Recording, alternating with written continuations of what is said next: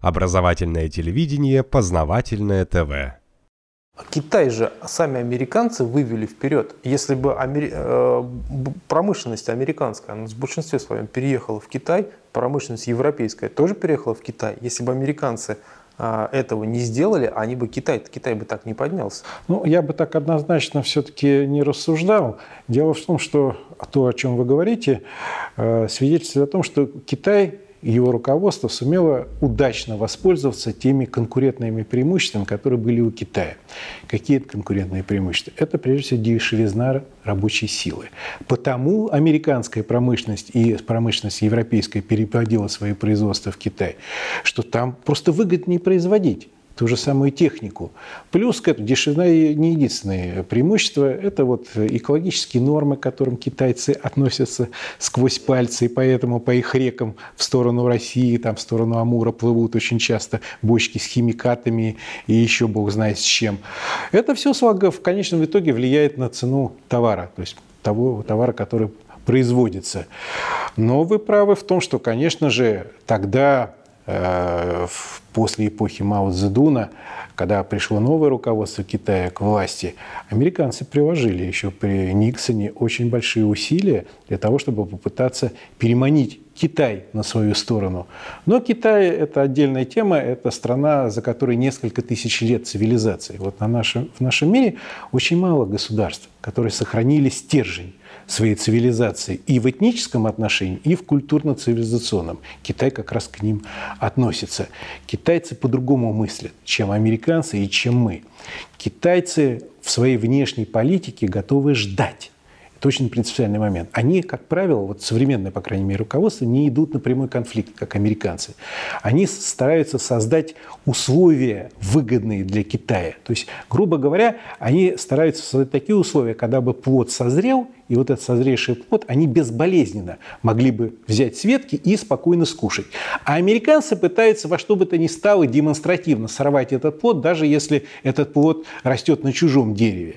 Поэтому китайская политика, она не такая уж глупая. Но другое дело, что Китай, он формально связан с нами некоторыми отношениями, которые у нас почему-то называют союзническими, хотя они таковыми не являются. По крайней мере, у нас нет оборонного союза, нет вот военного союза с Китаем. Но по многим вопросам внешней политики, и в частности по сирийскому вопросу, вопрос того, что происходит в арабском мире, наши позиции совпадают. Почему? Потому что Китай, вот повторяю, э, сейчас развивается очень эффективно в экономическом плане. Он очень активен в странах третьего мира, на Ближнем Востоке, в государствах Африки. И то, что там происходит с подачей американцев, это направлено не только против Москвы. Это направлено на вот это вот э, того, чтобы поставить барьеры для экономической экспансии Китая, чтобы приостановить его экономический рост, а значит приостановить рост конкурента э, Соединенным Штатам Америки. Но как же они сами вывели предприятия свои туда, а теперь пытаются с этим как-то бороться. Неужели они не могли... Ну, эта ситуация, это понятная, что если ты выводишь все предприятия туда, то там начинается развитие, а у тебя, соответственно, твои люди безработные. Это не совсем так. Потому, почему? Потому что э, все-таки, если мы посмотрим макроэкономические показатели, то э, Китай, он, да, он развивается очень эффективно, но его, скажем, доходы на душу населения, они в десятки раз ниже, чем доходы э, граждан Соединенных Штатов Америки или же граждан благополучных стран Европейского Союза. То есть, да, Китай является фабрикой мировой, он производит продукцию, но эту продукцию он отправляет в те же самые Соединенные Штаты Америки. И Соединенные Штаты Америки и другие страны являются основными потребителями китайской продукции. Здесь вот взаимосвязь есть, взаимосвязь интересов. В конце концов, прибыль от тех производств, которые размещены в Китае, кто получает? Американские западноевропейские компании. Они хозяева этого бизнеса. Они заинтересованы вот в этой дешевой рабочей силе. Кстати говоря, эта ситуация долго продолжаться не будет. Уже пару лет, как в Китае, происходят разные социальные потрясения, когда не желают мириться рабочие, которые работают на сборочных цехах иностранных предприятий, вот с тем, что им платят по там, 200 долларов в месяц. Происходят забастовки. Просто у нас средства массовой информации обычно не, это не обсуждают. И китайское руководство, кстати, меняет свою внутреннюю экономическую политику. Если раньше основная цель, цель номер один, была внешняя экспансия экономическая, то есть все на экспорт, За счет вот, дешевизны товаров так, э, это действительно цель достигалась. Китай уже сейчас первая по объему внешней торговли страна по объему экспорта. Первое, на первом месте в мире находится. То сейчас э, в условиях, когда кризис в Европе, кризис в странах основных потребителей китайской продукции, они понимают, что им не удается сдерживать высокие темпы экономического роста. И поэтому они пытаются создать внутренний спрос на рынке. И чем это кончится, пока что неизвестно. Потому что хорошо, когда есть диктат коммунистического руководства. Одна компартия, там жесткий все-таки диктат, это нужно прекрасно понимать. Но когда э, начинается либерализация экономическая, то неизбежно придется решать очень острые проблемы. Ну, какие, например? Ну, я, чтобы было понятно телезрителям, перейду такой несколько, может быть, адаптированный, вульгарный в каком-то смысле язык. Понимаете, есть богатые люди уже в Китае. Их много. И вот человек, который заработал там миллионы и миллиарды долларов, он начинает тяготиться коммунистическим руководством. А почему, вот я ставлю себя на место этих миллиардеров, я должен думать, а что, вот я богатый человек, я добился все своим трудом, как они считают, да?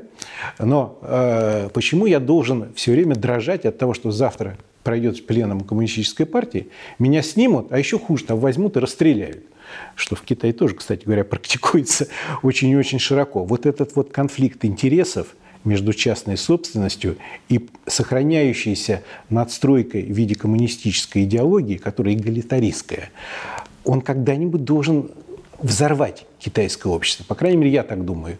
Но пока что Компартия держит ситуацию в своих руках. Но вот насколько долго это будет продолжаться, тут э, эксперты во мнениях очень серьезно расходятся. Но получается, у них примерно то же самое, что было у нас в СССР. У нас была прослойка а, верхушка номенклатуры, которая владела, в общем-то, всем и хотела сохранить это все. А сохранить, они не могли передать это по наследству. Ну, в, в этом смысле да, но все-таки есть разница большая. У нас, э, если говорить о э, середине 80-х годов, к власти пришла группировка, которая настроена была на решительное, радикальное проведение либеральных, прозападных реформ. В Китае этого нет.